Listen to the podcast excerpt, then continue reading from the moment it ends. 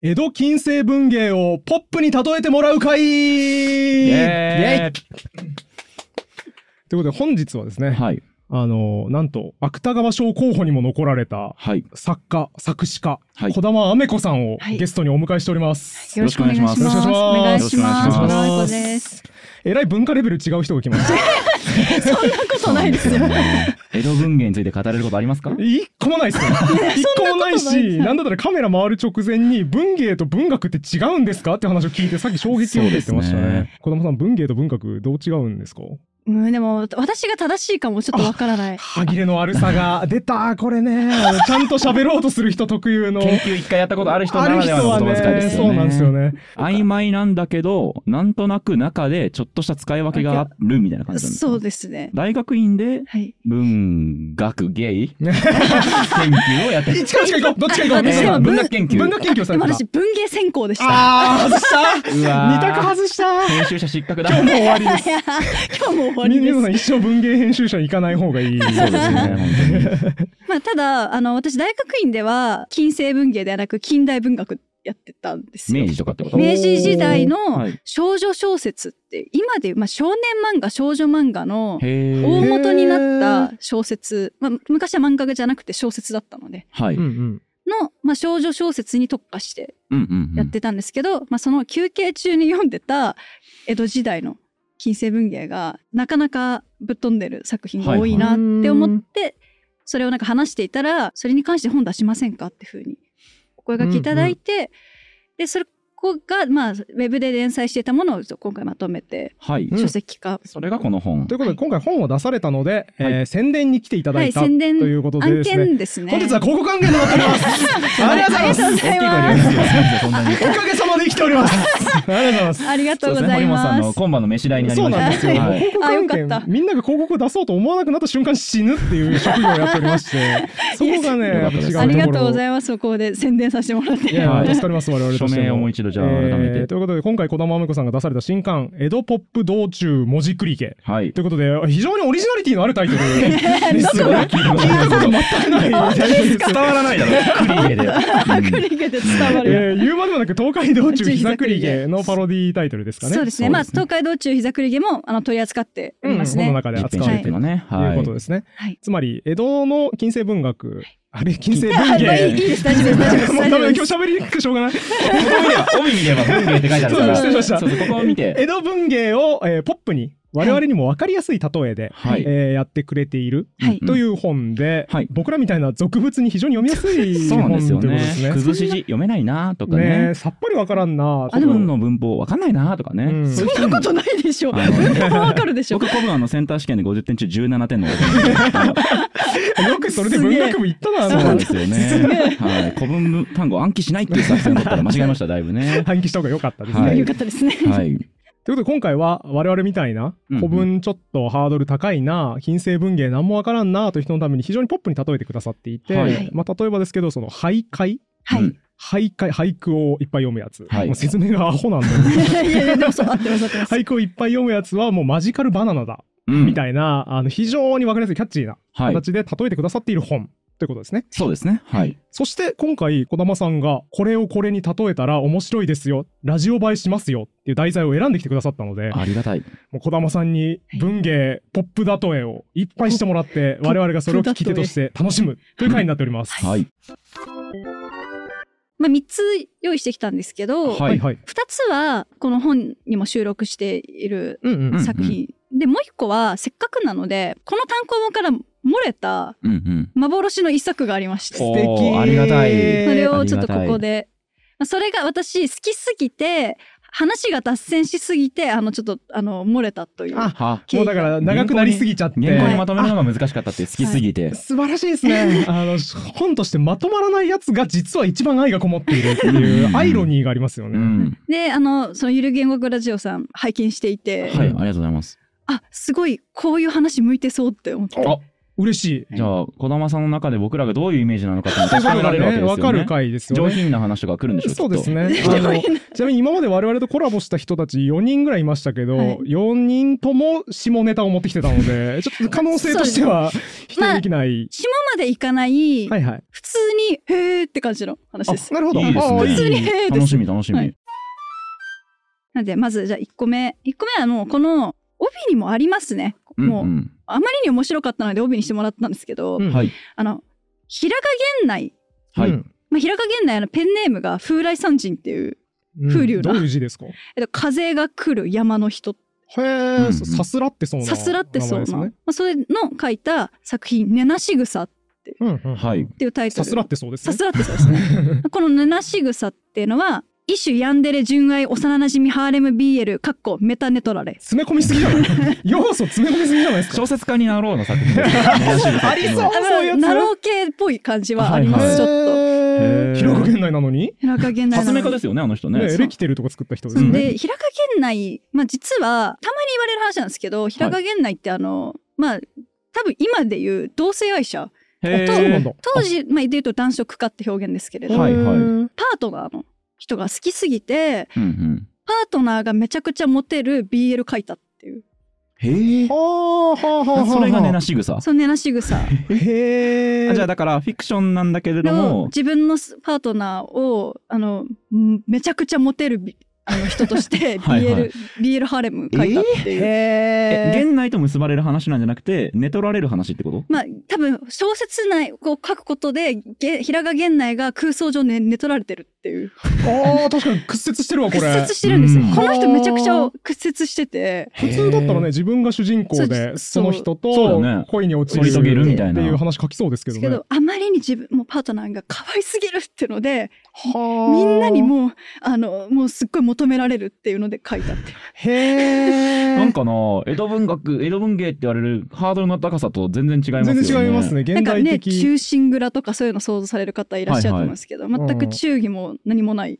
俺の最強のパートナー見てくれるの、はあ、俗っぽいね。すごい。そんな動機で書くんだね。だだしさ最近のさ割とインターネットの配信者さんを押す人の気持ちとかと近いのかなと思って。ちょっとね推しに近いですねこの。そうですよね。パなんか同性パートナーっていうか同性の推しに近い。そんな感じますよね。要はそのその配信者の推してる人とかって結構いや直接会ったりなんかは絶対できません。あ その距離を置いておきたい。遠くでひっそり眺めていたいんですみたいな人結構いると思うんですけどなんかそれに近いものを感じましたよね。うん平賀源内も。メンタリティはかなり近いと思います。そうですよね。ねなし草のあのあらすじ説明しますと、はい。うんまず地獄の閻魔大王が人気の女型の歌舞伎役者二代目瀬川菊之丞に惚れてしまうところから始まります。え。閻魔様が？閻魔様が。ファンタジーなんです。ねいきなり。この導入結構あのあらすじがずっとオチみたいな感じなんですけど。そうっすよ。いや、僕今、自然すぎて聞き流しそうになりましたけど、うんあんまないっすよね、まあエンマ様が。最初本当に冒頭は、まあ、エンマさんのところに一人の若いお坊さん、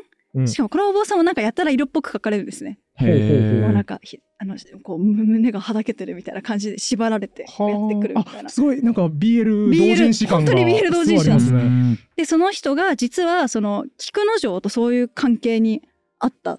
えっと、お坊さんがお坊さんがそういうあの歌舞伎役者女型の歌舞伎役者とそういう関係にあって、はいうんうん。で大好きすぎてうん。こう、どんどん貢いでったらお金なくなっちゃったからううんん。師匠のお金を着服して盗んで、え欲望すごいな、坊さん。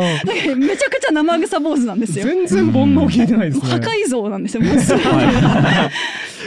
がやってきてで最初はその閻魔様はのんけなんですよ。うん最初はうんうんで出た最近流行りの男色じゃないかみたいなうんはい感じで、なんか何をやってるんだみたいな感じでずっと説教してたんですけど、うんまあその若いお坊さんのこうなんか腰かなんか胸元からはらっとその錦絵、まあ、つまり今でいうブロマイドとか生写真みたいなものですね、うんうんがポロって出てきたら「何何?」って言って拾ってみたらあんまりに綺麗すぎて好きになっちゃったってあー。絵の方を見て絵見惚れてちゃう。やば顔がいいって。はあ。顔面優勝。顔面顔面優勝っててはあであの閻魔様がそれまで散々もう男色ってのはとかいろいろ言ってたのにもう今だったら炎上することばっかり言ってたのに、うんうんもうああもう同性愛最高ってなって急に。あーでだからあれですよね今で言うとある日のんびりツイッター、まあ、X, X を。をこうずらータイムライン見ててあれとか全然意味わかんないわあの文化って言ってたのにすっげえいいイラストが一枚だけ流れてきて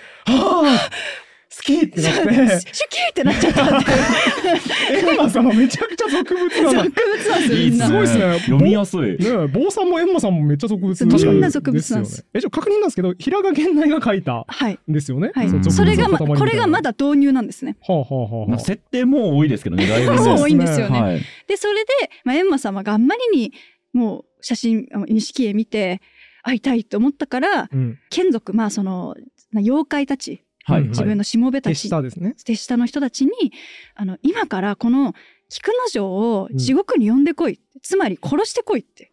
ああ、はあはあはあはあ。会いたいと。会いたい。もう自分のパートナーにするって。へえだから殺してきなさいって。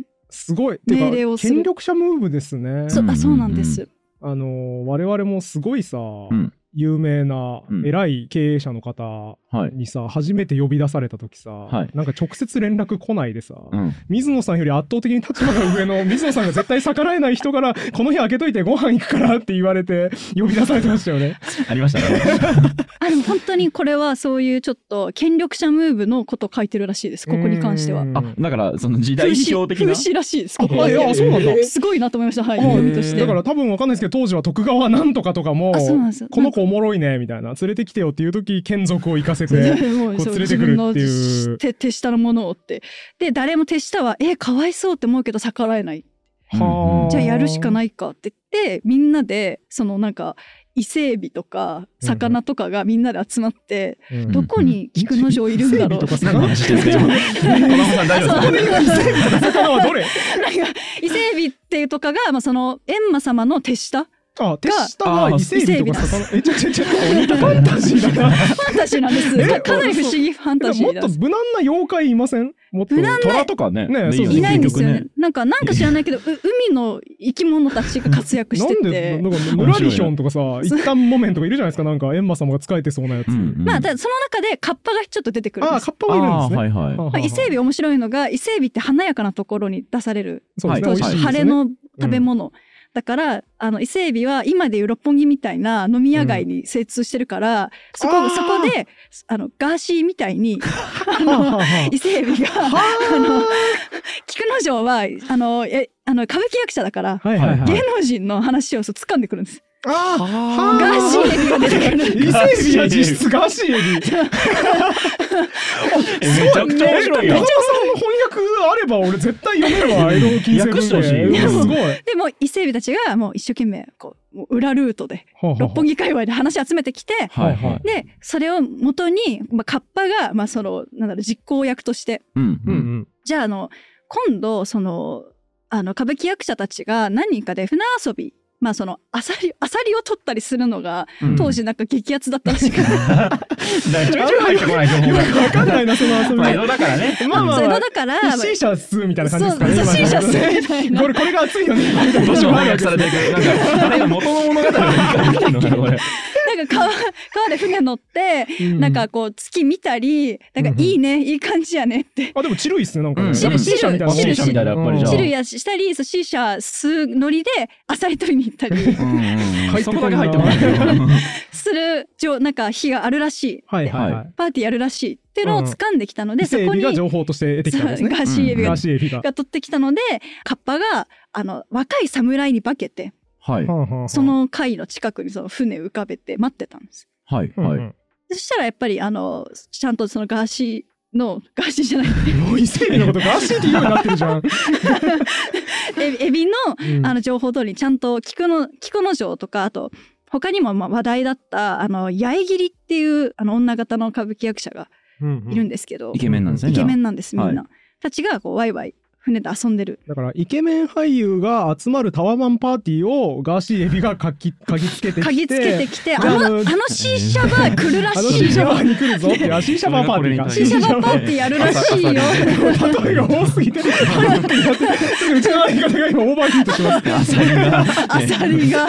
えでも今多分例えとしてハマってないのがカッパ？カッパが何にも今対応してないから、バケツあるので、まあ、まあ、カッパが、だから、まあ、のこの、そう逮捕系 YouTuber みたいな詩人あ逮捕そうです。詩人逮捕。詩人逮捕系 YouTuber が変装して、その C 社バーに潜入しているっていう状態。それで今、難しいな。現代に直しても現代のがすごい難しくなってる現代むずいな。なんかあの理屈として一個一個の要素はまあまあ物語わかりやすいよねとしては分かりやすいですね。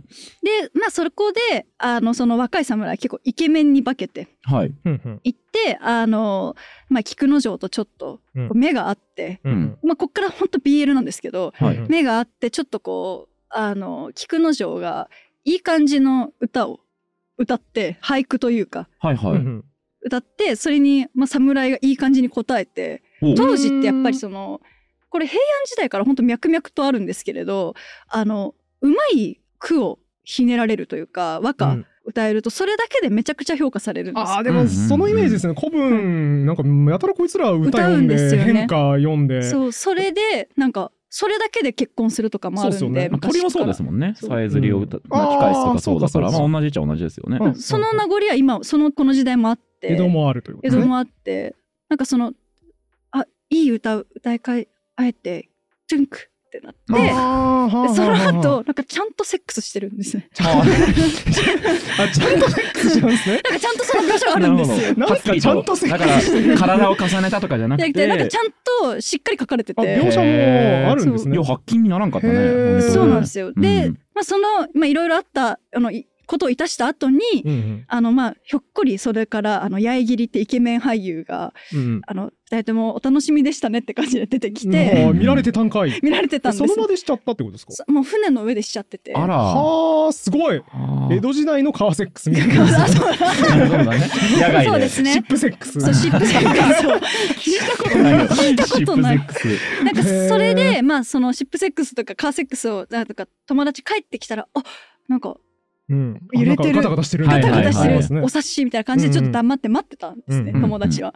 でまあそのなんかしっぽりなんかいい感じになってうん。あピロートークみたいな感じになった時にうんうん。カッパは菊之丞を殺しに来てるんです本来は。ああそうでしたね。うんうん。使命としてはエンマ様に言われてシーシャバーで全部突っ飛んでましたけど、はいはい。本当は殺さないといけないんですよ。うん。うんうん。でも好きになっちゃって菊之丞のこと。うん。あそうだわ。あらそうだあーあーだからややこしいぞこれ状況としてはあれですよねあの先輩芸人があの子可愛いから 違う例え導入しちゃったあの子可愛いかいやでもそうですよね。らあの子可愛いから、ちょっとお前声かけてきてくれやって言われて、わかりましたって言って行ったのに、その後輩芸人がその子とセックスしちゃったしかも本当に。ちゃんと好きになっちゃったっていう。うんそうですよね。あ、これ気まずいね。先輩によこしたくなくなりますよねそしたらこれ大ね変ですね。あすごい痛いですね。もうそれになってもうでもこれだと閻魔様にもうか向ける顔がないというか、んそうだね。はいのでもう僕が死んで償うから逃げなさいって言い始めるんです。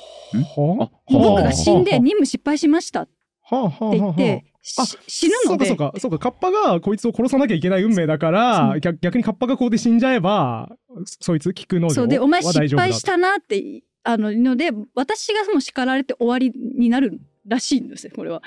でその間にもうあなたは逃げ逃げてください。でうんこれから多分そういう追ってくるかもしれないけど絶対逃げてくあださい。ーいい自己犠牲、はい自己犠牲、自己犠牲。カッパなのに。カッパなのに。カッパの自己犠牲。そうか。カッパそんなことしそうなイメージない。シリコ玉取ってきそうなイメージしかないそうそういうイメージなんですよね。でもそれを聞く聞いた菊之丞は、うん。そんなカッパのことをちょっといいいいなって思ってるから、うん。じゃあいいよ、それだったら僕が死んだら全部丸く収まるんでしょ？君死なないで済むでしょ？すごい。お互いにお互いのために死のうとする。死のうとしてて、で、はあ。そこにやってきた、ちょっと空気読んでた八重桐が、その話聞かせてもらったって出てきて、うんうん。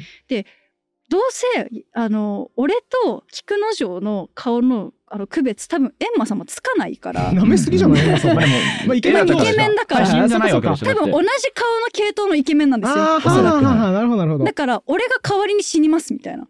ほみんな死のうとするな。うすごいね。うんまあ、八重桐とあの菊之丞幼馴染でちょっとこう八重桐身寄りがない子だったから菊之丞の家にお世話になったっていう、ここで恩返しもしたいなるほどなるほど。し顔も似てるしみたいななんかその価値観だけ江戸っぽいですね。そこだけなんです死のうっていうなんか恩義ある人のために死のうっていう感じだけ江戸だわ。そこだけ江戸なんですけどで3人がそのすごい独特な表現で死に競うんですよ。う ん死に競う。いや俺がいやえ俺が原文ままですか？あ本当に死に競って死に競ったって書いてある本当書いてあります。名古屋のおばちゃんが米田コーヒー店の前でお会計、あ、私がやるから、私がやるから、みたいな感じだ。腹い競ってますね腹い競って。はいはいはい。それと同じですね。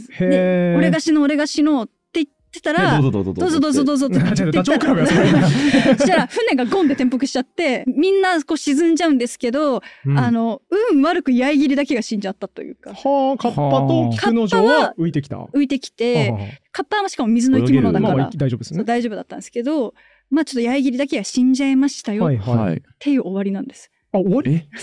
エンマ様はその後、ねまあ、続くんですけれどその後もかなり、はあはあはあ。このこの根なし草っていう話はここでおしまいで、なんでこんな変な終わり気持ち方悪いっすね。きキモい終わりなんですけど、これこの「根なし草」っていうタイトルがそもそもこの八重桐さんって人が本当に受水自殺しちゃったっていう事件があったらしいんです。うんうんうん。ああ、なるほど。史実を元にした。そうなんであの人死んじゃったのっていうのにあの勝手にいや平賀源内が自分のはいはいはいはい BL 妄想を合わせて作あるねそれったありますね、そのパターン。裏話を作っちゃった。それがはい根も葉もない話っていうので根なし草っていうなるほど。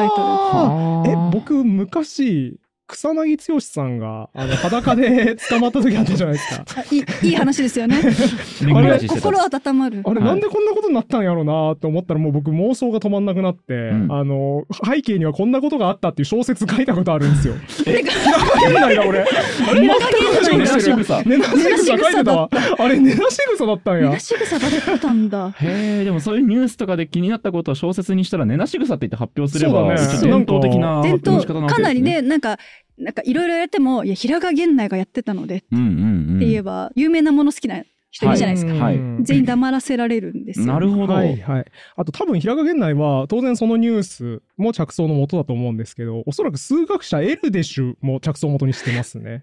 エルでしゅ。エルデシュっていう知らないですねですか放浪して、世界各国放浪しながら400人ぐらいの数学者と一緒に教著論文を書いた、うんめちゃくちゃ教著が多分一番多い人多作だ。じゃないですかね数学業界で、で歴史上の有名な数学者なんですけど結構変わり者なのでうん。財産も何も持たずに放浪してるっていう時点で変わり者なので、うん。はい。変わり者エピソードいっぱいあるんですけどその中の一つ代表的なのがエルデシュ語って言われる独自の語彙で会話をしていた。ほう。で例えば彼は子供のことをイプシロンって呼んでたんです。ギリシャ文字。イプシロン。わかります？なんでかえわかんない。なんで？ロケットしかわかんないですイプシロン。イプシロン、デルタロン法しか。さすがイプシロンデルタ論法ってなんですか？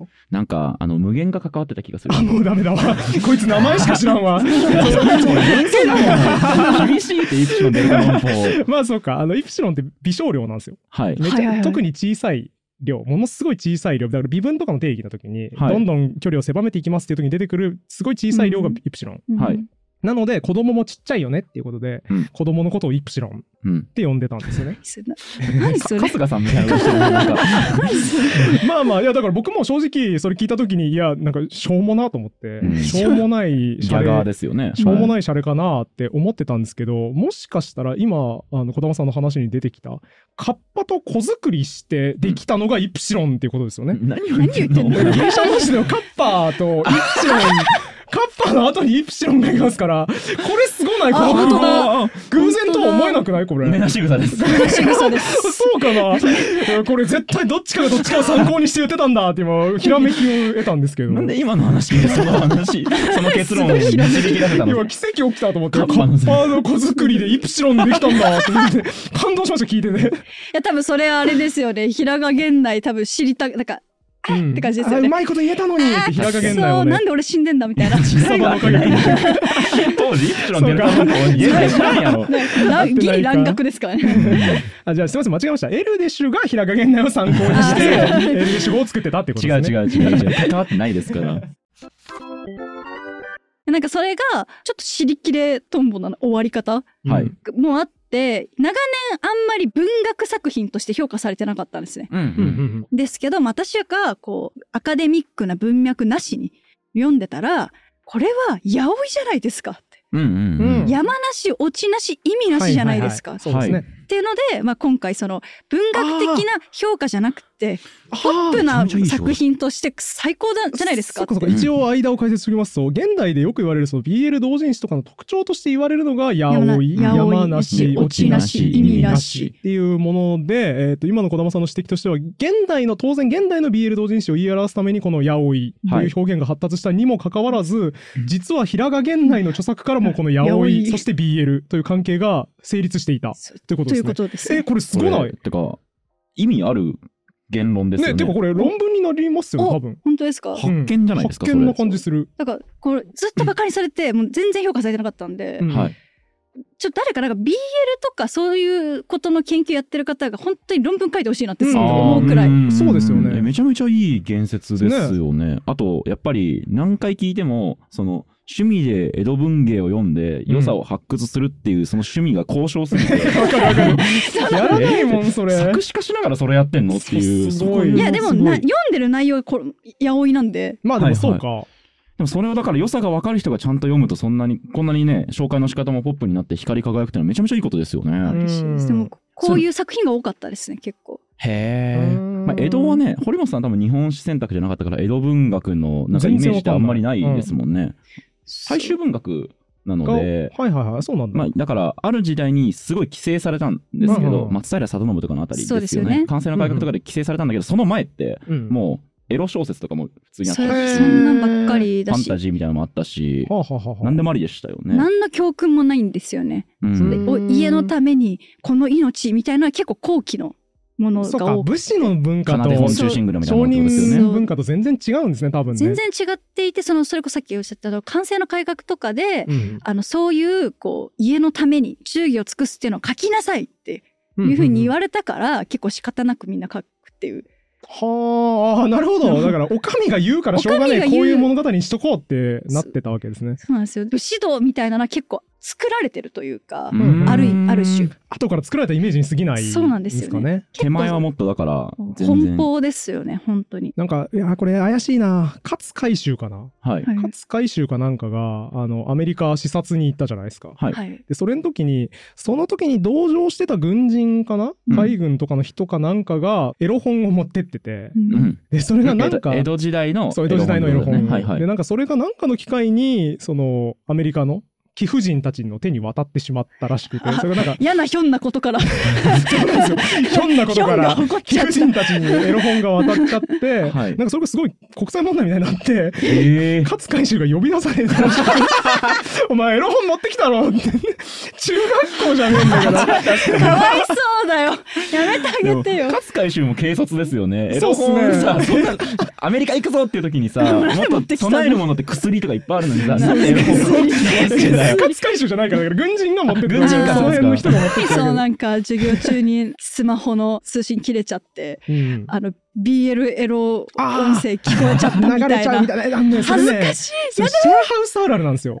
シェアハウス。で、はいあのてっきりえイヤホンに繋がってると思って、Bluetooth につながってたやつそうエッチなもの見ようとしたらめちゃくちゃリビングのスマートスピーカーからエッチな音声出てきて うかわいそう。社会的に終わったっていう事例を僕は3件ほど目目にしたことがあります。それが勝海舟の時代というかうん国際問題に発展することもあったんですねすそう、だから僕のね僕の会社の本業の編集部だとですね、うんあの、セクシーな記事が出るんですね。はいはい。なので、あの、その記事を担当してる先輩は、もう全然音漏れした状態で AV を見てるんですけど、全然怒られませんっていう。そういうケーもうそういう文化のところは大丈夫なわけですすげえまあすごい気は散ります。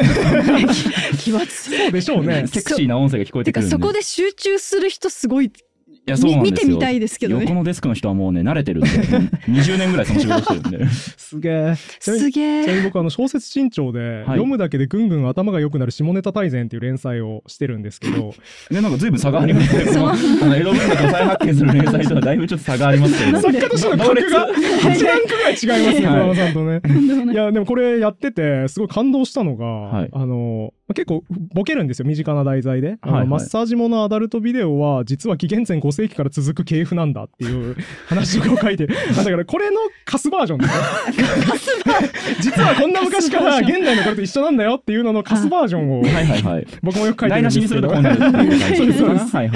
これそのマッサージもの AV は紀元前5世紀に端を発するものだみたいなこと書いて、まあ、このアダルトビデオのあらすじはこんな感じで古代ギリシャの医学書にも実はこんなことが書かれてるっていうのを書いたらですね新潮社の高越室の方が一生懸命それを裏取りするんですよ。あそうですよね、うんうんで身長すごいって言いますもんね当然その古代ギリシャの文献の方まず当たるわけですね。はいでこんな記述だちゃなんとあるなと。でそれと整合性を取れてるかどうかを確認するために当然 AV のあらすじの方も確認しなきゃいけないわけですよね。うんうんだからあの僕の担当の高越社は、えーずーっとあのファンザっていうあのエッチな動画を売ってるサイトを高越室であの真面目な顔しながら見ていて周りから白い目で見られているそうです。心は痛みませんか？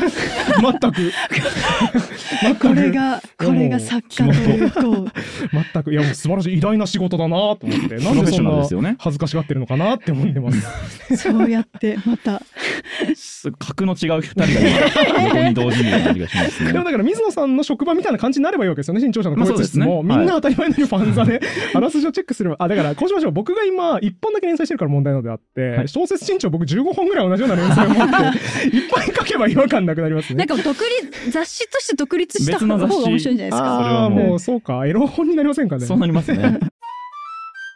BL やおいまあ同人誌感をちょっと感じまして、うんぜひともって言ったらやっぱね。あのもう一番やっぱこの取り上げた中でやっぱ一番面白い作品だったので。面白いわ。ちなみに、ねなし草は現代語訳されて、なんか角川ソフィアとかから出たりしてるんですか？ないですね。あ、じゃないんだにちょっと載ってる。げ現代全集風在乱人、来、来、あ風神えっと風来三人。集風来三人集っていうあります。何個か書いてるんですよ。あ聞いたこともないな。僕も実はですね、今回、はいはい。このお話いただいたときに、はい。あの、僕なりの江戸ポップ道中文字繰りで1個あるなと思って、はいはいはい。それがですね、テーマがですね、あの、風来三人の作品なんですけども。が現代。そう他のやつ見つけてきたんすか？あのもしかしたら。ら児玉さん書き損じたんじゃないかなこれをっていう、はいはいはい。盛り込み忘れたんじゃないかなっていうのがあってあのタイトルが「法秘論」っていうおならをおならをこく。おならをこくやつ法秘論があるの法秘論はい。おならをこく論は別にいらんでしょ。おならこき論が ねやっぱり現代といえばありますありますね。取り上げたかったです本当本当ですか、はい。あそうなんですか。あのね、坂口安吾、堕落論とかね、はい。すごく有名なその論ずるに値する堕落みたいなテーマとか、一応ありますけど、法秘論あるんですか？全然。いらんでしょそれ現代でも今あの法秘の人類学っていうへの人類学とかもありますからね。あるんですか？ありますよ、はい。やっぱり研究しないとということで多分この現代も書いたんですけれども、はあはあのこれ見た時にやっぱ現代と同じことしてるなと思ったことがありまして、あはいはい。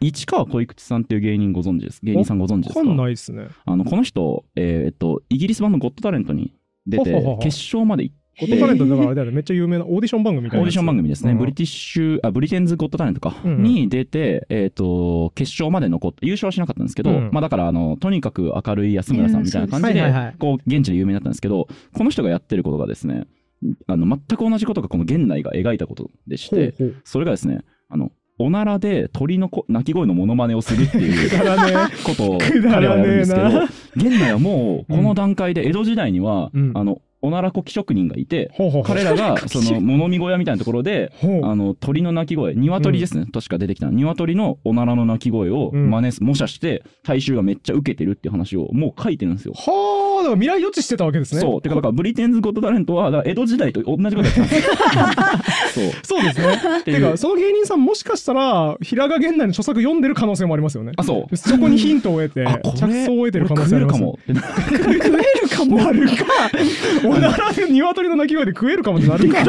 この人あの自在に好きなタイミングでおならをこけるっていう市川小一さん。こけるっていう言葉が聞いたことないあるので、うんな TikTok だと、はいはいそのおならを元にした芸を大量に投稿されているので、ぜひチェックすると、はい。あのさ、慶明苦闘っていう古事熟語あるじゃないですか。はいはいはい。あの鶏が鳴く声で多分韓国館かなんかを突破すうんるエピソードから意外な特技が身を助けるうん触覚として生きていくことになりますよっていう話だと思うんですけど、あれ。はいだから、おならのその特技も基本的には全く食っていくのに役立たないはずなのに、意外と鶏の鳴き真似をするという意味で役に立った。ということで、慶明苦闘でもあるわけですね、そうですね。この人役に立ってますね。うん例えばその、そうなの？あの、誕生日にケーキが出てきた時に、うん口から空気を吹き出すことができない時も、うんこの人は寝そべっておならをこくことで、ろうそくの火を吹き消したりできてるので、いや、違う違う、役に立ってないです。口で吹いたらいいんで。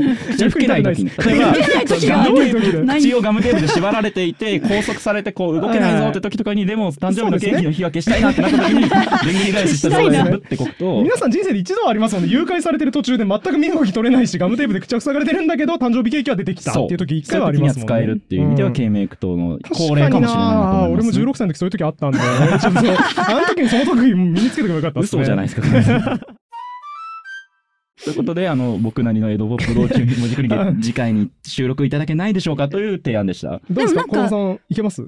てかその今今あのお話聞いていて、なんかなんとなく思い出したんですけどなんかあの絵でも江戸時代の絵にもなんか、うおなら合戦みたいな絵あるんですよね。何それ？あの一応確認なんですけど、解決ぞろりの話をしてるわけではないです解決解決ゾロリとかボーボーの世界観ですよね。マジ。でおなら合なん戦かちょっと今ちょっと本当にこうパッて思い出しただけなんで、はい。すぐこうこれがって詳しく出せないんですけれど、はい。なんか私それ見てなんかやたらこの時代の人っておならの話ばっかしてんなってずっと、へなんかその下ネタっていうのがこうセクシャルじゃなくて、はいおならの話だなってすずっとごいコロコロコミックみたいなコロコロコミックなんですよ、ねずっと。へえ。それなんかちょっと思い出してましたね。なんか、なんかこの時代の人おなら好きなんですかね？もしかしたらと。かもしかしたら捉え方が全然違ったのかもしれないですあおならよね。そのおならがそんな例えば下品じゃないと思われたとかさ、はいはいそういうのってありますよね、結構。すよねあのですね、今ちょっとググったらですね、ウィキペディアに包皮合戦っていう記事がありまして。あんの？包気になる。気になる。えーそのまま読み上げますと、1110年から1125年頃に制作された絵巻。鳥羽宗城、あるいは宗城と同時代の絵仏師はい。が制作した絵巻において、前半が玉物比べっていう別の題材。はいちなみに玉物は男性器ですね。あー。じゃあ、男性器を比べてるっていう絵が前半に収録されてて、小学生みたいな。マジで後半にぐっと知的レベルが上がって、包皮合戦。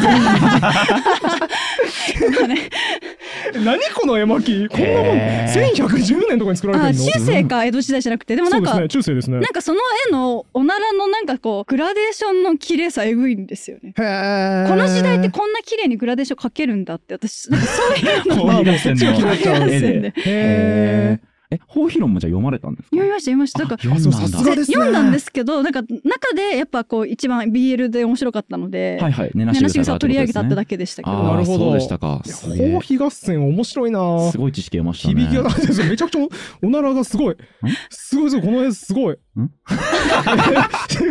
すごいすごいすごい。すごいすごい。昔すごいすごい。そうこれプシューってお尻からプシュー これすごいですよね。ちょっとあのね、残念ながら陰謀が出ちゃってるんで YouTube に映せないんですけど、この絵は出せないんですけど。センサードですけど。皆さん、あの、ぜひ、包皮合戦で検索したら、あの、ウィキペディア出てくるんで楽しそうですねあめちゃくちゃ面白い、これ。そうなんですよ生き生きしてる。なんだろう前近代ってなんかやたらその娯楽がないから子供がで、なんかできちゃうみたいなことあるじゃないですか、はいはいうんなんかそういうの飛び越えてなさすぎるとおならで遊ぶんだって。確かに、あ もはやね。もう性行為でももう楽しくないんだって。確かに。だからもう、一通り普通に。プレイしすぎちゃったのかもしれないですね。もう一周回って子供みたいな遊びが楽しいのかうんなかもみたいな。しれない。だから意外とさ江戸時代のこと調べると、うんあこんな遊びあるのかなとかさそうだねなんかこんなクリエイティブあるんだって結構ありそうですよ驚きねありますよね。しかもさ、この包皮合戦の絵面白いのがさ、現代でおならの表現漫画とかでするときって、あの、プーっていう、うんまっすぐ四角く飛び出て丸くもわもわっとするみたいなはいはいはい雲みたいな感じだと思うんですけど、この包皮合戦の絵、放射状にレーザーみたいに。そうだね 20th century 映画のあの感じでおなら出てるの。すごくないこれ。おならにかについての表彰も違ったんだな勢いがだから勢い違いますよブワーンっね。てあの、伝次郎先生の空気感みたいな感じ おならが出てるイメージなんですね。そっかうわ、平安時代面白いな、これ。面白いですね。娯楽ないとやっぱねおならで遊ぶし自分の好きなパートナーでビール妄想ハレン妄想するんだなって思うと、うん。やばい時代だったんだな昔ってって勉強になるな。うん。めっちゃ勉強になるな。勉強になるな。勉強になる試験なに出そう。試験には絶対出ないです。生が見ても全く出てこない。絶対出てこなないいやでもめちゃくちゃ面白いっす。うんこれすごい好きになっちゃうんですよ文芸。うんうんそう江戸時代の文学本当面白いんでいや、素晴らしいですね。じゃあもう一つこれはちょっと本に載ってないお外れてしまった、はいはい。はい私が好きすぎ嬉て。ずっとか書いちゃって外れてしまったものなんですけど、はい。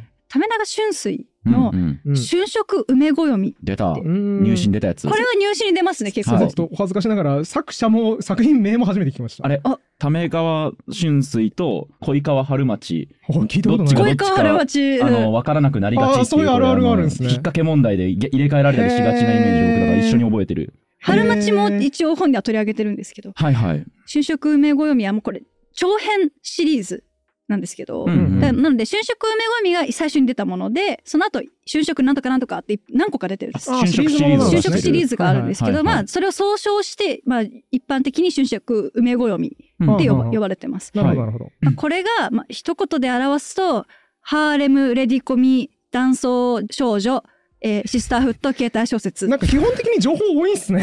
詰め込みすぎですね、要素を。これでも結構削ってる方です。江戸文江戸文学が詰め込みすぎてるだけで、そうまあ、これ長かったし、まあ、まあそうか。シリーズが編ならしょうがしょうがないですね。えっと、もう一回、なんかレディーなんちゃらみたいなの言いませんでした？レレディコミ、ディコミって何ですか？レディコまあ、レディコミはなんかこう少女漫画じゃないんだけど、まあ、大人の女性向けみたいなちょっとエッチなイメエージ。ッチなのもあるし、うん本当に女性のなんかあのリアルなこう小説に書かれるようなものっていうよりもこうアラサーで結婚予定だったパートナーが突然浮気して婚約破棄になって。なぎのおいとまみたいな？なぎのおいとまみたいな、はいはいはいはいなんかそういうのもちょっと総称として私ちょっとレディコミと表現しましたね。えっと、もう一回でぜ全部、全容をもう一回聞いてもいいですか？それを踏まえて。ハーレム、レディコミ、男装少女、シスターフット、携帯小説。うんん。やっぱ多いな、情報が。シスターフットってのはあれですよね。女性同士の結構そうですね。あ親しい関係。のーまあ、よく言われるのは、ゆりとはちょっと分けられてて、うんはい。まあ、ゆり、ゆりまでいかないけれど、女同士の熱い友情みたいなのうんうんうんうんうん。なるほど。ながるほど書かれます。多いな、確かに要素。すごい登場人物も多いんですけど、まあ、これは一言で言うと、紐で優男の、の、まあ、男を巡って、3人の女の人たちが、はいはい。あの、その男を取り合う。なるほど。視覚関係。ハーレムものですね。ハーレムものです。でも、まあ、一般的なハーレムものって言ったら、みんなが取り合ってエッチな、あの、ハプニングが起きて、うんみたいな、トラブル。トラブル的なのに行くのが、この話は、うん。あの、結局男を介してさ、その3人の女性が普通に仲良くなって、はあ。ちょっと存在感なくなっちゃうくらい。へ男の人あなんか面白い構造ですね。うんあんまり聞いたことないな。うんうん。で、これが結構、その、この作品の、まあ、文学的評価としては、まあ、粋や張って言われる、はい。まあ、主に遊女とか、まあ、女の人が、こう、意地を張って思いを突き通すっていうのを張りって言うんですね。それがかなり強く描かれたから、強い女とかが結構出てくる。現代、結構、現代受けするんじゃないかなってくらい。今時なへなんか確かにあの、ドラマとかになっててもね、おかうん夜、そう、おかしくない。月9とかでやっててもおかしくなさそうな感じのストーリーラインですよねー。僕すっごい好きな映画で「100万円と苦虫女」っていう青井優さん主演の映画はい見ました、はい、してしてます。あれ僕めちゃくちゃ好きで、はい冒頭でまあちょっと男性と揉めてうん。めちゃくちゃ男性と揉めて投獄されるというか捕まるところから始まるんですよね。いや揉めた原因が男性の私有財産を捨てちゃった勝手に捨てちゃったから、それ窃盗だよねっていうことで捕まってたんですけど、うんうん。取り調べの時に刑事さんに言われるんですよ。実際どうなの？この男とセックスしたことあった？聞かれて、あったら地上のもつれになるから、うん。あの、民事になりますと。だから刑事で前科つかないで済むから、どうなの？って聞かれて、なんかしたって言いなさいっていう、あの、誘導、言外に刑事さんが誘導してる感じがあるんですよ。はい。で、青井優もちょっと、あ、そう、そっちでお願いしたいなっていう顔するんですけど、思い直して、うんいや、してないです。って言って、あの、前科がついてしまう。はい。っていうところから始まるんですけど、あれ、かっこいいな、この青い優って思ったんですけど、僕はそれを表現する適切な語彙がなかったんで、うん今まで諦めてたんですけど、正解はハリでした、ね。ハ。リ。針なんだ。青い優、ハリやるのにぴったりな女優さんなんですよ。かっこいいっていうのを思わされますね。いい語彙ですね。いい語彙。ハリ。明日から使ってきます恋愛に関してそう、意地張るっていう。ううんん、かっこいいね。もうこの3人の女の子が、まあ、女性が、まあ、かなり個性的で、はい。まあ、一番主人公のように書かれている子が、あまあ、16歳のその遊郭の娘？一人娘？だからその、遊女じゃないんだけど、うん経営側の娘さうんんはいはいはい。はい。が、その、おみんなで取り合う男の言い名付け。として、うんうんあのもう、この人と結婚するのよって言われてる。だから一人だけ価値格みたいな人がいる価わけですね。値格の子がいるんですよ。で、このはい価値格の子はその分結構かわいそうな目に遭いやすくって。ああ、周りからいじめられるみたいな。なんかそれが、いじめってよりも圧巻に襲われるとか、結構深刻な、は不幸にあっちゃう。ものすごい不幸なんです。で、はい逆に、遊女たちはみんなこの女の子のこと、なんか助けてあげたりとか、全然みんな悪い気してないんです。またあと二人は遊女なんです。遊女じゃない、うんえっと、芸妓さんあ。うんはいなんですけど、別に芸妓さんたちも、あの子はめちょっと特別枠って。うん。うん。で、若いのになんか大変だよね、みたいなうん感じなんですけど、悪化に押されかけてたところ、また別の全然関係ない強い女が颯爽と現れて助けてくれて、うんってことで、結構かわいそうな目に遭いやすいところとか、あとその後、ちゃんと言い名付けって言われてるんですけど、その男のこと好きになっちゃうんですね、ちゃんと。はい、はい。はあはあはあ。でで、だからよくあるパターンは言い名付けだけど実は好きじゃないみたいなパターンがあるんですけどちゃんと好きなんです。うんで、なんか知んないけど、江戸時代って愛を表す表現って貢ぐなんですよ。はあ。でもも面白いな。んか聞いたことある気するわ。今でホスト文化みたいなものがあって、へあーる気するな。で落語でたまに出てきますよね。なんかめちゃくちゃ物あげる人。そう、大体貢いで破産してどうにかなっちゃう話がそのイメージ、そのイメージ。ちょっと多いんですよね。はい、はい。で、私は働いてないから貢げない。うん。うん、うん。人、箱入り娘だから貢げないって言えっと、って、その後取りの子がですね。里取りの子にが。で、どうするかっていうと、まあ、その助けてくれた人のちょっとこう、つてをたどって、あの、今も、今ほとんどいないかな、まだ存続はしてるんですけど、女義太夫っていう職業に就くんです義よ。義太夫？があんまピンときてないんですけど。義太夫義太夫っていうのは、なんかその、浄瑠璃語りをする人で、はい。浄瑠璃って人形とか遊んでるじゃないですか。で、そのストーリーを朗読したり読む人。ああ、なるほど、なるほど。ナレーターみたいな。ナレーターですねはあはあはいこの娘義太夫あもともとは男性がする仕事なんですよ。うんはいうんで、それを、なんか女性が男装して、人形とかなしで語るだけの仕事があったんです。うんそれがだから女義太夫？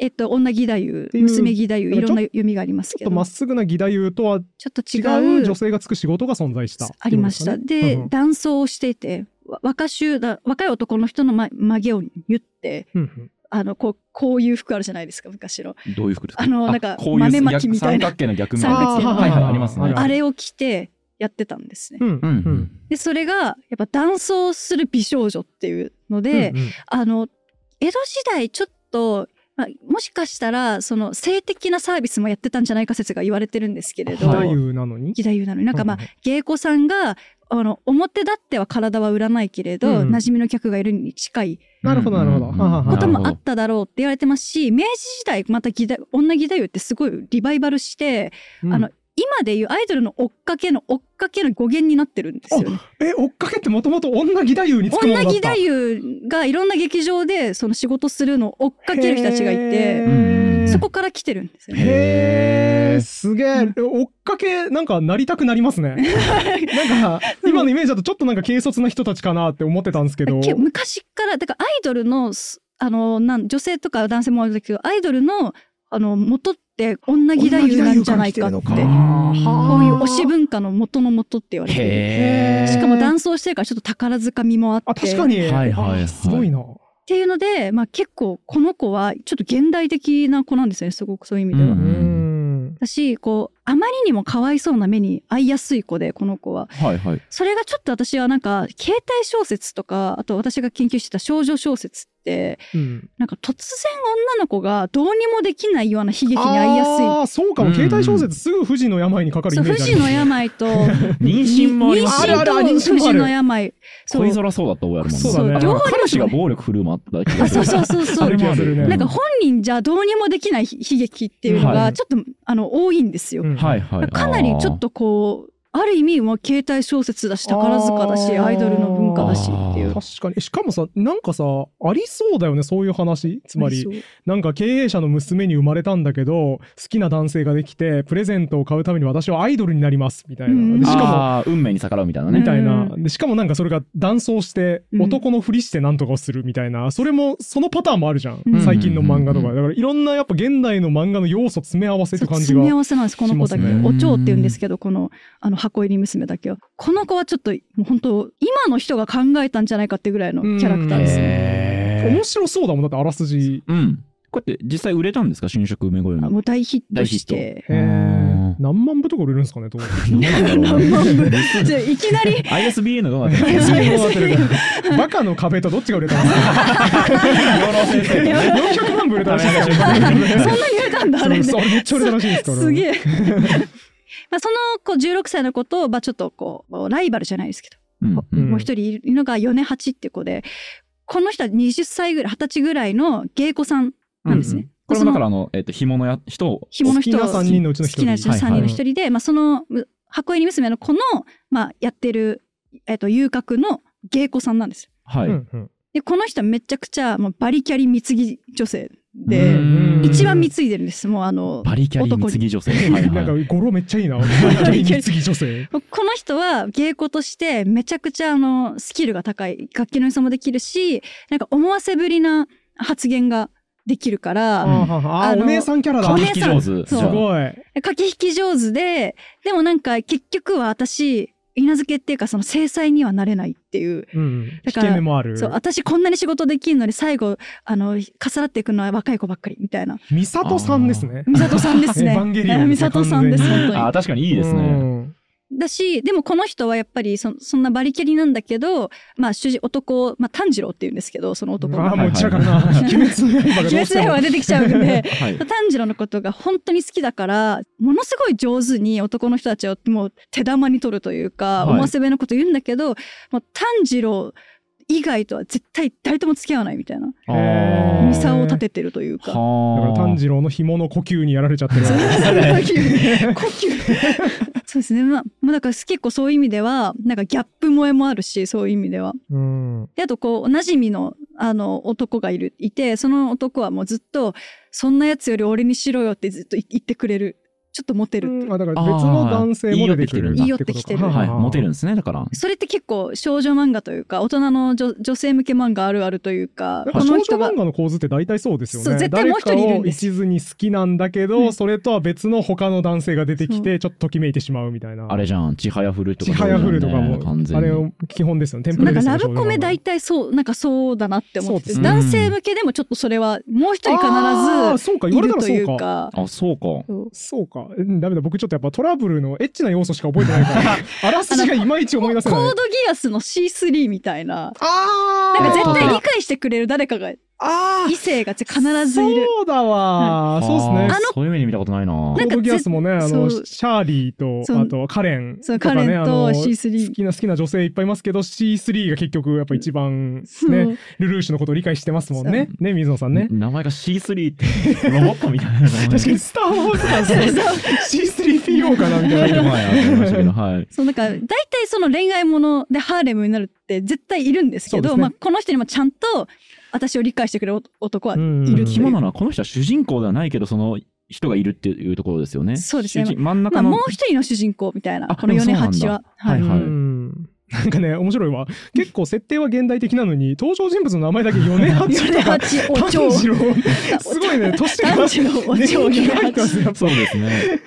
そうでもう一人三人目三人目はそのちょっと最初のシリーズであんま出てこないその続編でかなり出てくるあだ吉っていうあまた足立また気合入った名前。あだきち。憎まれ役はいつも私いないヒール女性、うんヒール役女性はあでこの人、まあ、悪役令状ものって最近流行ってるんですけああ、ど多いですね、へー赤くれ状の。その女性主人公がなんかうまくいかなくてなんか恨まれたりそんな役回りになっちゃうっていうはい。もののなんか原型っぽいなっていう。うーんまあ、悪役令状こう転生してどうのこうのとか最近流行ってるのはそうですよね。そう赤役令転生するやつ。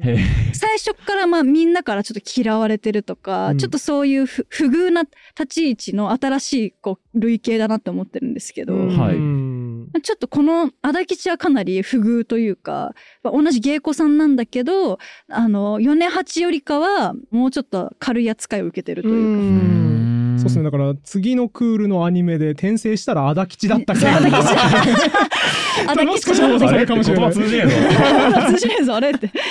江戸はいいのよ、守んなくても。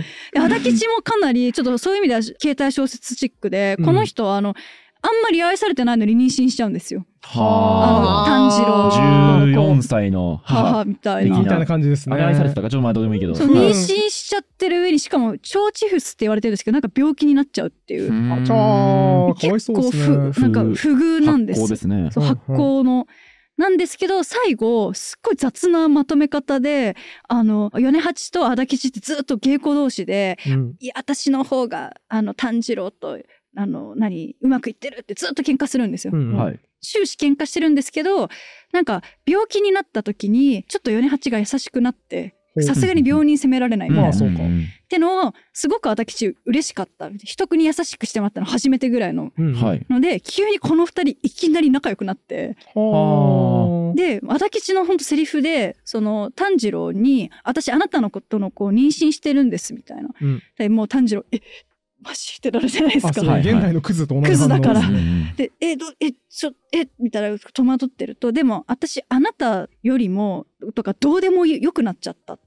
あなたに愛されることなんかどうでもよくなっちゃった。けおどー。あの米八とかお蝶そのあの16歳の箱入り娘に嫌われたり縁が切れちゃう方がもうそっちの方が嫌だはお前なんかどうでもいいと。もうお前はいいよってハリですね。ハリなんですけかどっなりハリだわそれはかっこいいね。かっこいいうん。ていうのも知っててで米八もすごい足吉をもうすごい心配して、うんでもう足吉ももうあまりにもこう辛いから失踪しちゃうんですよ。もう米八たちがすごいもう心配してうんなんか探したけどまあある日突然こうどっかでバンって鉢合うんですけれど、うん米八とうん足吉が。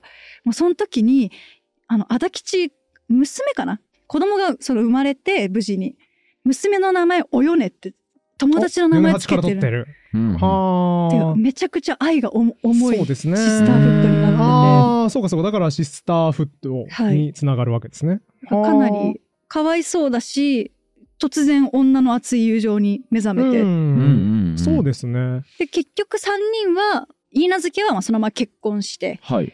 でその米八と足吉の芸妓の2人は妾として炭治郎の家に迎えられて。で女たち全員仲良くなりましたって話で終わるんですはあなんかもやっとした終わり方。なんか私たちからするとかなりもやっとする現終わり方代っぽくするならきっぱり炭治郎の元から全員去った方が綺麗ですよね。去った方が綺麗なんですけどここがやっぱ江戸時代の話だな最終的にはなんかみんな一緒にみんな一緒になってな多くみたいになって。そうですね。いや気持ち悪いななんか。そう。最後キモいんですけどでもこの女3人は女3人でいられるからいっかってななっちゃうってういう。ん。炭治郎いつ放棄するんですか？放放射線上。放射線20センチュリーな放棄待ちだったんです3ね。人チームと炭治郎チームに分かれて放棄合戦放棄合戦の神櫓を。神櫓ってやっぱり何するのかな。最悪日の神櫓をねひどい間いじめを違いない。え、広神櫓って言いましたよ、僕は今。あ言いました？言いました。完全にはいへの神に聞こえたけどな、は でもあれですね、その小説今、アウトライン聞いてると、うん連載とかだと続きが気になるタイプのあ構成ですよね。ああそうだね。この後どうなるんだろう引ってなきがある。どんどんそれでその後みたいな話がどんどんこううん書かれたっては言われてました長編連載になってたんで見たことないけど勇気を持って一か八か言ってみるんですけどセックスザ・シティっぽさもちょっとありますよね私セックスザシティ見て通ってない。あ全員見てなかった。やばい。やばい。誰かを見てるだろうと思って投げてみたら。俺はこの話どちらかというと東京タラレバ娘に置き換えながら聞いてた。そんな感じです。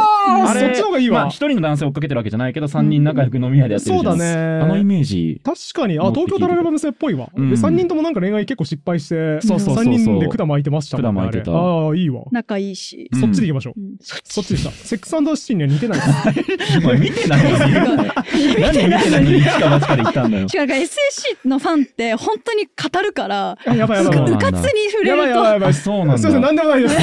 セックスザシティとは似ても似てなくもないです。わからないです。喋んないでください、そんな人。これが私好きすぎて長くなっちゃったのでカットしたまあこれ確かに話も長いしね。そうだね要素も多いしで、ちょっと。要素多すぎるんですよねこれだって、えっと、一つの作品に対して撮ってるページ数って、ねめっちゃ短いよね今10ページか。うん、ちょっと入んなそうですね、10ページだから今の新春。それにまとめようと思うと、てかむしろだからよくこの寝なし草も10ページに、あの、まとめましたねの要素確かもまとめましたよね。まあ、結構近世文芸はなんか最初のあらすじから出落ちってみんなこう読んでくださった方がうんそうですね。おっしゃってた。だって、エンマ様がって言ってまし。たもん。ね、語り出しで。エンマ伊勢海老が。まあ、伊勢海老があの夜の街を情報集めてきたんですね みたいな。ずっと何言ってんの？ずっと言ってなっちゃうんで。そうですよね。いや、なんか僕聞いてて思ったのは、うん。江戸文芸は結構いろんな角度から読めるからい、や、そうだ、面誰が。読んでも違う感想が出て面白そうっていう気がしうん読んだことないけどする。例えるものもね、だからいろいろそうそうそう。みんなが今まで通ってきた作品にいろいろ例えられそうで、うんうん面白いね、これ。そうそうな。んですよねこれどうやって選べばいいんですか作品とか。なんかどういう嗅覚で選んでたんですかなんか私は大体奇拍子っていうジャンルそれこそさっきおっしゃった小川春町のあが作ったと言われてる奇拍子はジャンルは何でしたっけ？エロ？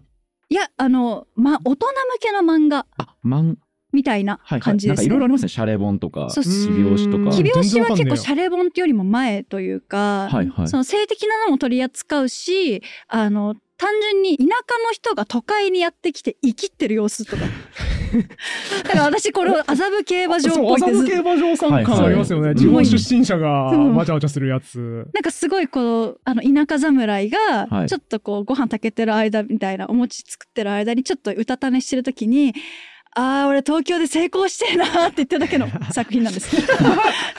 キンキン先生映画の夢であの取り上げてるんですけど、はいはいまあそれがあのそうあの結構文学史の試験とかに出てくるやつですね。うんうんうんへえ、え、え、ああ、俺東京で成功してえな、みたいになってるだけの話がある。そうでズンのズンで、俺私もズン、飯尾 さんのギャグじゃん。東京で成功してなんかこうバレンシアガの服着てみたいなあーへえ。アーテリックスをリュック背負いてみたいなのをのでそその妄想の中で今流行りのファッションはこれだって紹介をしてるんですね。そうか、それちょっと学びにもなりますよね。なんか雑誌みたいな。ファッション誌みたいにも流行りわかるってことだもんあな。、すごい。水野さん、雑誌の企画一個できましたよ。はいあの、ズン飯尾さんにファッションのトレンドを紹介させる。あでもそういうかそういうえ作り先生。映画の夢。いい、めっちゃいいじゃん、これ。新しい企画だよ。確かにね、聞いたことはないですね。ああ、バレンシアガのなんとかが今年は来るんだよな。で、参考文献にね、キンキン先生映画の夢。何言ってんだってなりますね。ラーメンできるまでちょっとなんかぼーっとしてる時にうん。モテてーって思ってる話なんですよ。そうっすねへーだから、ちょっとまとめて、奇拍子を選べば結構外さない？はず。そこからイメージですか？行くと大体前週とかってはい。奇拍子とシャレ本一緒に載っけてたりするんです。はいはい。だから、シャレ本にもいけるわけだ。シャレ本にもいけて。でこの作家が別に書いたものとかって、えっと、シャレ本はおさらいするとどういうジャンルなんでしたっけ？シャレ本はその奇拍子から派生したジャンルで結構後半になると遊郭の話が増えるんですけど、はいはいはい。元はその田舎から来た人たちが都会の遊郭で生きって恥かくっていう。そそれがシャレ本？あれ？えーが、というのがこうグラデーションのようにあ奇拍子からちょっと話が綺麗に分かれてないんだ。似すぎてびっくりした。な。るほど。でそこから滑稽本っていう滑稽だ。けを出して滑稽本とか。えちなみに僕あの北海道なんですけど地元が、はい。大学慶応に進学しまして1年目の秋ぐらいに北海道から友達が遊びに来たんですよ。その時もいきり散らかして、あ、じゃあ道玄坂の方とか行く？っていう、あの、めちゃくちゃ東京の地名を言うっていうのやったんですけど、はいはい。はいはいこれ奇拍子ですか？あでもかなり奇拍子味が。あ 俺あれ奇拍子やってたんだ。あれやられたら奇拍子って言えばいいんだ。お前奇なんかさ、拍子かよあの、って言えばいいんだ。さらば青春の光さんのさ、はいはいはい。ネタでさ、それジョールリアンっていうあーネタあありましたね拍子かよ。こ奇拍子やん。シャレ本かいみたいな。あ、そうだわ。それでいけるんだ。そうだね。俺あの俺もいたよ。あの、うん。東京の大学に出た瞬間に、うん。俺首都高走れっからってつ。いたよ奇拍子やん。やん。まあ基本その近世文芸の笑いって結構その生きってるやつ笑うが多いです。感じ悪いっすね。いやでも読めるなら読めるそう。そなら読めるれは好きだもん。そういうのしてくれないと、ね平安時代の右大臣が、うんあの左大臣と儀式をしたみたいな話どうでもいいですか？あ、そう。らねやっぱあれ興味ないな、そう。そうユダヤ人がなんとか会議したみたいな古文読むたびになんだろうな、これ。そうそうそう。お前の朝礼の話どうでもいいよどうでもいいっすねやっぱ生きったやつが我慢するみたいなやつの方がありがたいですよね。そっちの方が絶対面白いですね。そう東海道中膝くり毛も最後の最後はというか都会に行くと結構はあの恥さらすっていうのが多いです。だって要はあれお散歩日記でしょいやもうそれもまた話長くなるんで、まあ、ちょっと読んでいただければなんですけどぜひまたの機会に。はいい。まあ、結構その京都に行くとうん綺麗なでおしゃれな、うんその京女とかうん遊女とかに騙されまくったり、うんうんあのして痛い目見るって話があるので、うんうん。非常に麻布競馬場を見なるほど。っていうのはちゃんとそれ本書の最後の方に入ってましたよね。ありますねはいはいはい。じゃあ、そっか、このあたり気になる方は、はいぜひお買い求めいただけると、やっと案件に戻ってきた。危ねえ危ねえ。危ねえおならの早話してく、そう、た放棄合戦の話終わりそうだったから、危ねえなんかそうですよね。最悪の場合、あの、皆さんもお家で試してみてくださいね。放棄合戦の PR して終わるとこだった。放射状そうですよね。放棄合戦から案件にもらって。危ね絶対来ないから。何の案件だったか復習しておきますと、はい。江戸ポップ道中文字繰り家。はい。児玉め子さんの新刊「集英社様」からうん。出ておりますね、はい。こちら概要欄に販売リンクがございますのでもう皆さんいつでも買えますのでこちらお買い求めいただければ幸いでございます。お願い。します。今回通してめちゃくちゃやっぱ文芸作品ポップに例えるのって面白いんだなっていうのがおそらくリスナー全員に伝わったと思いますので、はい。これみんな買ってくださるんじゃないですかね。私皆さんもしてほしいです。読力で読んうで、ん。それを例えて紹介するっていうのはね。うん。うん、そうだね。面白いですよね。僕最近あのマリオ・ザ・ムービーはい。あの流行った映画見に行ったんですけどあれニーチェの映画だなっていうのをねあの友達に感想で言ったらはあって顔されて、そう落ち込んだんですよ、ね。気になりますけどね。いやあのねすごい醜悪なんですよあれ、うん。キノコ。修学いや僕あの映画見て醜悪だなって一番気になってしまって。どんな感想？あのキノコ王国のねうん。キノピオたちがめちゃくちゃあの救われたわけじゃないですか、はい。ホッパーたちに襲われてるはい。のを救いをマリオとかピーチとか、うんホモ・サピエンスに託してるじゃないですか。ホモサピエンホモ・サピエンスにキノピオ、このホモサピエンスじゃないですからね。あれはキノコですか？ら、キノコだ菌類ですから。あだから貝のレベルで違いますよ。めちゃくちゃあの輪廻の分類の上の方で違うから、はいはいはい。全然違うこのホモ・サピエンスに託してて、しかもね、セリフもはっきり言ってて、いや、我々をセーブしてくださいと、救ってくださいと。はいで、頑張ってください。我々の種のために、うん for our seas って言ってたんですよ。えーいやお前らの種のために、うん。なぜ全く種が関係ない送り込まれてきたホモ・サピエンスが頑張らなきゃいけないんだっていうのが僕は一番気になってしまって。え、マリオザムービーマリオザムービー見て。非常に醜悪な人たち。そしてなぜその発想になるかというと、うん。あの王国に住んでるキノピオたちはもう無力感にうん打ちひしがれていて、自分たちで世界を変えられないって弱者の道徳奴隷道徳にならされていると思うんですよ。はい。だはい。から外部から来た何らかの強いものがそれを救ってくれるのを待ち望んでいるって非常に弱い人々で、うんこれはニーチェが批判した奴隷道徳彼らに染み込んでいる映画だなっていうのを思いましたね。っていう話をしたんですか？っていう初めて話を友達にしました。初めて繋がったそこだ。したら友達は、うんって言ってました。でも私が私がその映画で、うん。あのこうポップ例えして、結構受けが良かったのはあの去年でしたっけ？あの、はいはい。アカデミー賞のあのエブエブ？エブリーシングエブリウはいはいはい。ェアあのオールアットワンス見見てないけど。はい。てないですか？僕もね、あれ。あれはハリウッドボーボボって え、見たい。これでも。さん能力高すぎないですか？そうプレゼン力がもう戦闘力が高いでもこれ見た方でこのあのゆるゲームラジオの視聴者の方はすごいわかるってなると思います。へー見よっていうか、うん。ぜ全員弾けリストでしかないんで。で ドンパチみたいなやつと、ボーンボンみたいなやつと。マジ？なんか私見ててずっとばずっと笑っててでちょっとハリウッドだし社会情勢を背負ったボボかなどっちかっていうと。え、ソフトン出てきます？そうソフトもあれ出てくる出てくる。出てくるの？マジでうんこないですか？なんかバビロン神剣みたいな領域出てくるし。えー、マジか、エブエブ？ハリウッド俳優に鼻毛あんな出る人いましたでも弾けリストの戦いだなってずっと。あなるほどなるほど、はい。あだから骨格がドンパッチみたいな俳優を起用してる なかなかいない。回から違いますいないいない。